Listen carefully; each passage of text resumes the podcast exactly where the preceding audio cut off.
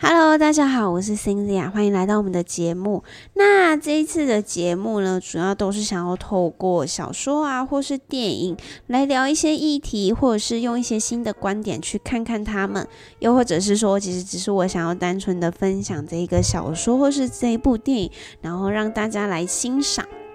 那我们这次第一次要介绍的呢是《饥饿游戏》，也就是二零一二年由珍妮佛·罗伦斯领衔主演的那个。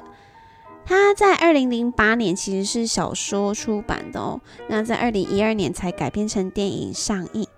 那不管电影或者是小说，其实成绩都非常的好，造成极大的回响。不过我今天想要是透过小说来跟大家做介绍，用他的文字来跟大家分享这个主角的性格啊，或者是这个故事有哪些其实还蛮重要的地方。那刚刚有提到说，其实它是一个小说改编成电影的。我觉得这一部是改编的非常好的一个作品。有些小说在改编成电影之后，会失去了它的味道，失去它的精髓。但这部没有，它改编后，你就是完全就是把文字很精准的拍摄成画面，然后让你永生难忘，会让你觉得哦。Cadness 就是应该长这样，Peter 就是长这样，就是完全就是跟想象中一模一样这样子。好，那我们先回到故事。饥饿游戏这个故事呢，它是一个反乌托邦的故事，反乌托邦的电影这样子。那这个故事其实主要大纲就是在于说，在一个国家里。他们总共有十二个区，加上一个首都。嗯，严格来说应该是十三个区，但是第十三个区已经被毁灭了，已经不存在了。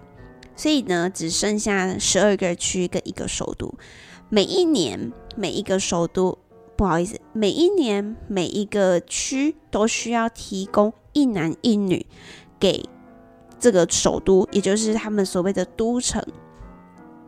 每一区都要提供一男一女给都城做什么呢？丢到竞技场里残杀，互相残杀，直到剩下的最后一位贡品，他是胜利者。每一年，每一年，年复一年，都要执行这个活动。那女主角 Katniss 在他的妹妹，她被抽签成为。那一个年度的贡品，对他们的贡品是用抽选的，在一定的年龄范围里抽出谁要去当贡品这样子。那那一年就是他的妹妹被抽到成为贡品之后，他因为那是他最心爱的妹妹，所以他觉他直接就是自愿，就是说我我自愿去当贡品这样子，我我我不要让我妹去这样。那这是一个故事的主要的开头子，这样。那它是一个反乌托邦电影嘛？我们来介绍这个“反”字，它其实不是反对乌托邦哦，它是相反的“反”，它是乌托邦的相反。乌托邦是一个理想国，这那其实如果有看过这个小说或是电影的人就会知道，这个饥饿游戏里边的国度绝对不是什么理想国，会有人饿死在路边，犯罪率极高。生活非常不容易，贫富差距贫富差距极大。那这样的一个国家绝对不是一个理想国，它是堪称可以堪说是一个噩梦了。所以它其实是一个乌托邦的相反，所以才会叫做反乌托邦，是这样子的。其实我也是查资料的时候我才知道，哦，原来这个反是这样。我一直都一直以为都是呃反对乌托邦这样子，没有没有，其实它是乌托邦的相反。好，那好，那我们回到故事。其实这个故事女主角她那时候才十几岁，十六、十七岁左右。那她的故事背景就是她在一次她的父亲在一次的矿坑爆炸中生呃身亡，可是母亲太过心碎，所以无力去。没有办法好好的承受他自己的悲伤，以至于他整个人就是，呃，直接麻木，然后没有办法，没有能力去照料他的两个女儿。于是女主角 Candice 她就需要挑起这个肩担，然后去照顾她的妈妈跟她的妹妹。可她其实才，她其实未成年哦，她那个时候才十一岁。那前面十六七岁是故事的后来，就是他要去当贡品的那个时候。那父亲身亡是在他十一岁，一个未成年，那他要去成为家庭的支柱。所以到了后来，他其实是有一段时间，他其实是非常怨恨他的母亲的。我们可以从呃小说里面，我们可以看到这样的文字哦。他好，他他这个文字他有先介绍一下，就是他妈妈的家庭背景这样。小说这样写的：我的外祖父母属于商人阶级，在第十二区中较好的地段开了开了一家药局。商人阶级人数不多，顾客主要是官长和维安人员，偶尔也有来自探坑的人。由于几乎没有人请得起医生。药剂师就成了我们的医生。我爸之所以认识我妈，是因为他在打猎时偶尔会采集一些药草，卖到他们店里去，去制成药剂。他一定是深爱他，这就是指妈妈深爱着爸爸，他才会离开自己家，嫁到炭坑来。炭坑其实在第十二区是一个。可以说就是贫民窟啦，就是一个经济条件比较不好的人聚集起来的地方，这样子。但如今他变成一个终日呆坐、脑筋空白、孩子饿的只剩皮包骨却依旧毫无反应的人。我试着记住他的牺牲，试着看在我爸的份上原谅他。不过，老实说，我不是心胸宽大的人。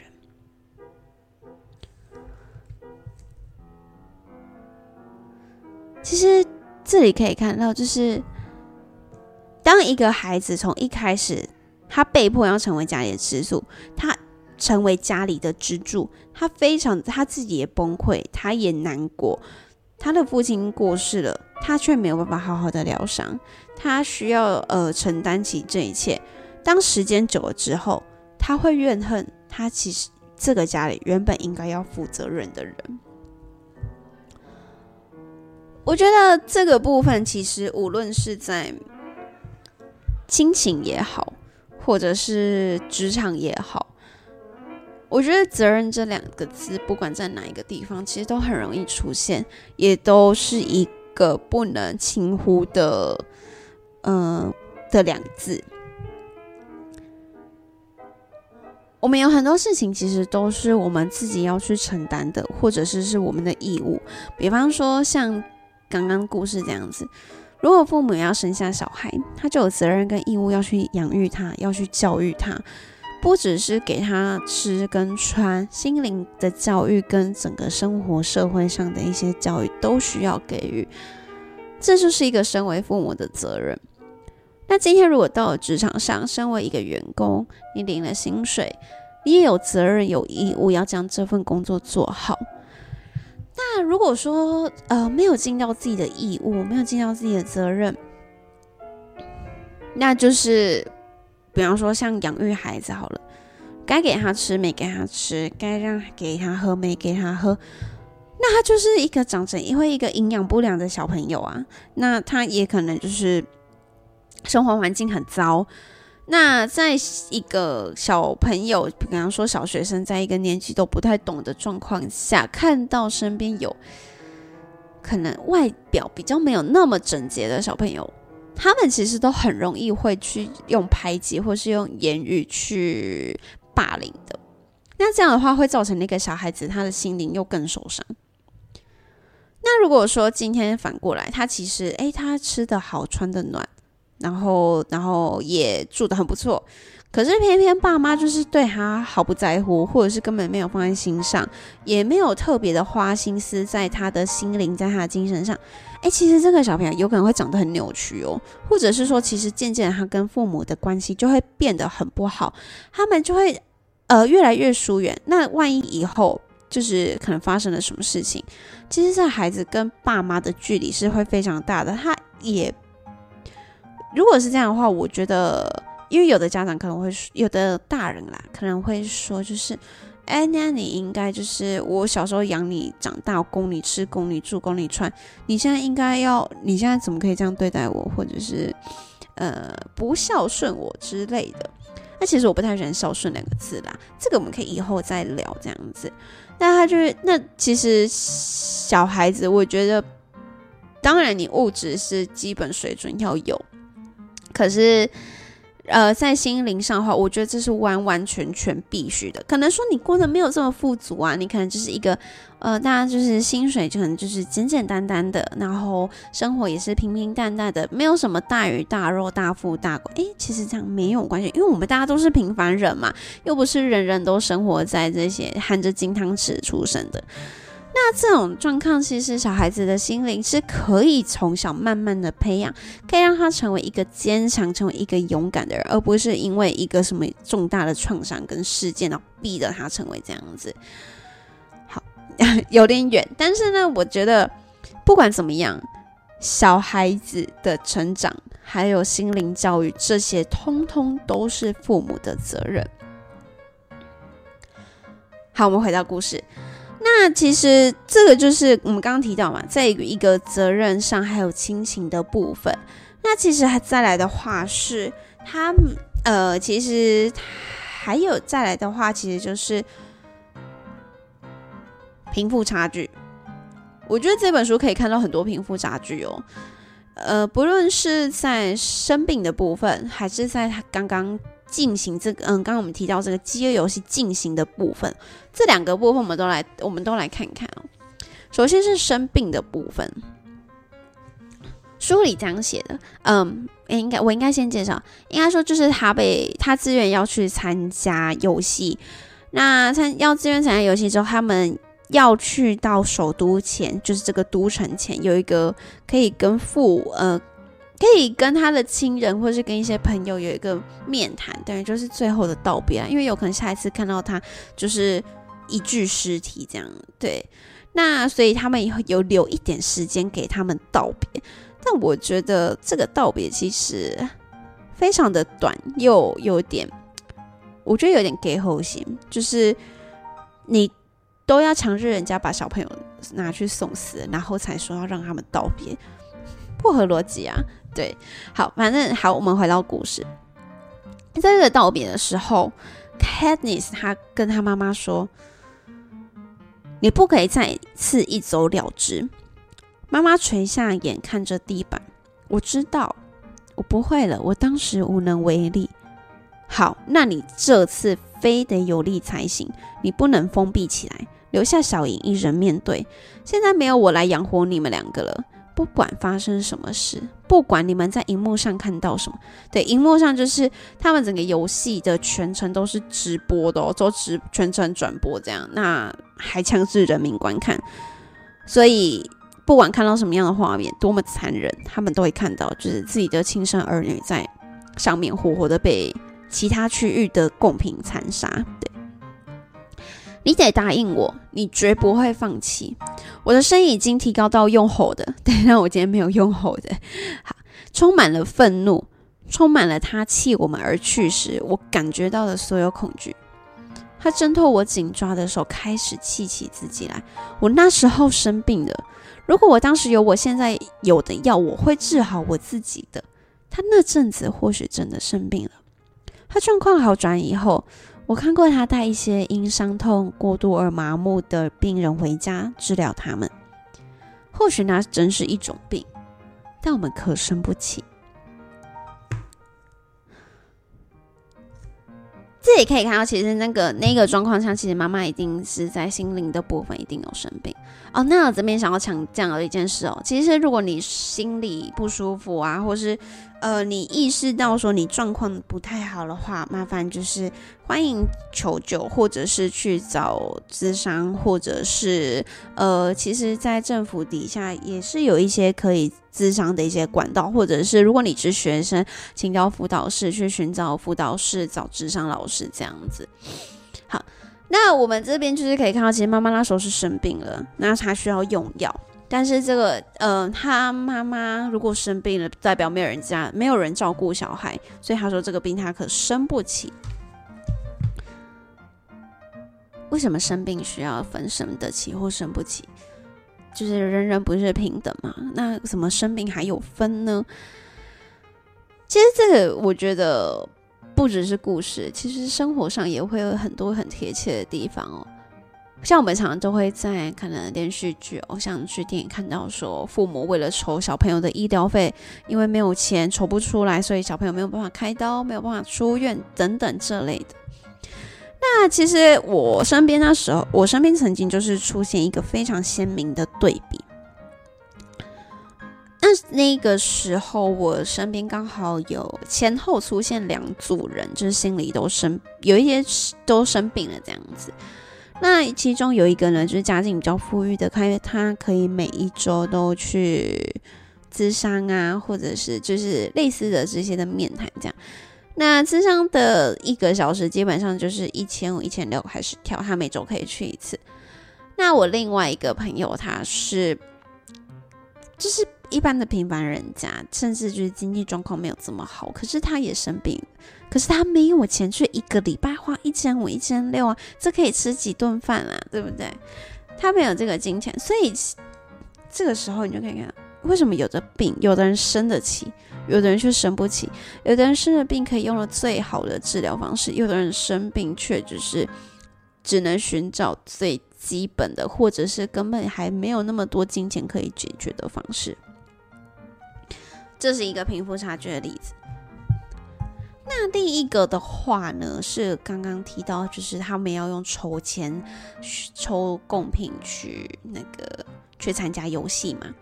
可是这个抽签制度呢，其实非常的不公平哦，尤其是对穷人。那故事里是故事的过程是这样，就是这个 Katniss 的青梅竹马盖尔呢，他们俩他跟他们两个一起去到市长的市长家卖草莓。那市长的女儿出来买草莓啊，那就是市长的女儿家里其实也算是比较有钱的嘛，然后有一点社经地位这样子，所以呢，他在签筒里面的钱其实不会这么多，为什么呢？我们看一下这个小说，小说是这样的：整个抽签制度本来就不公平，穷人的处境最不利。当你满十二岁那一天，你就符合抽签的资格。那年铅球里会有一个你的名字。十三岁时两个，如此累计下去，直到你年满十八岁，在符合资格的最后一年，铅球里会有七个你的名字。是卫国十二个行政区中的每个公民都是如此。这个就是基本盘啊，就是最基本的。在如果年满十八岁的最后一年，你会有就是这七年你会有七个名字，所以至少有七个。但这里头有个圈套，假如你是穷人，跟我们一样三餐不济，你可以选择增加你名字的次数来交换粮票，每张粮票可抵贫穷人家一人一年的谷物和油。你可以为家里的每一口人这么做。因此，我在十二岁那一年。就让四张写上我名字的签条进入铅球。第一张是我没得选择，另外三张是我为自己、小英和母亲换取粮票。事实上，我每年都需要这么做，所以他每一年都要都要丢四张，就是基本一张，然后另外再丢三张。而签数是累计的，因此我今年十六岁，所以就是从十二岁到十六岁这四年，铅球里。呃，十呃，这五年，因为十二岁算一年，铅球里有二十个我的名字。盖尔十八岁的他，先是帮忙家计，后是只手撑起一个五口之家，七年了，铅球里有四十二个他的名字。所以他十八岁，刚刚我们前面有提到啊，在十八岁。的时候，基本盘是七个，可是他有四十二个，完完全全是有钱人的六倍哦。因为穷人必须要拿钱票来换粮票嘛。现在你明白为什么像马基，马基就是市长的女儿，这样从来不需要为粮票提高自己风险的人会让他发脾气？对，就是盖尔对呃这个市长的女儿发脾气，就是前面他故事的过程是这样。他的名字被抽中的机会，跟我们这些网住在炭坑的人比起来，微乎其微。不是没有可能，但非常小。即使定下规则的是都城，不是十二个行政区，更不是马基家，你还是很难不怨恨那些不需要为粮票冒险的人。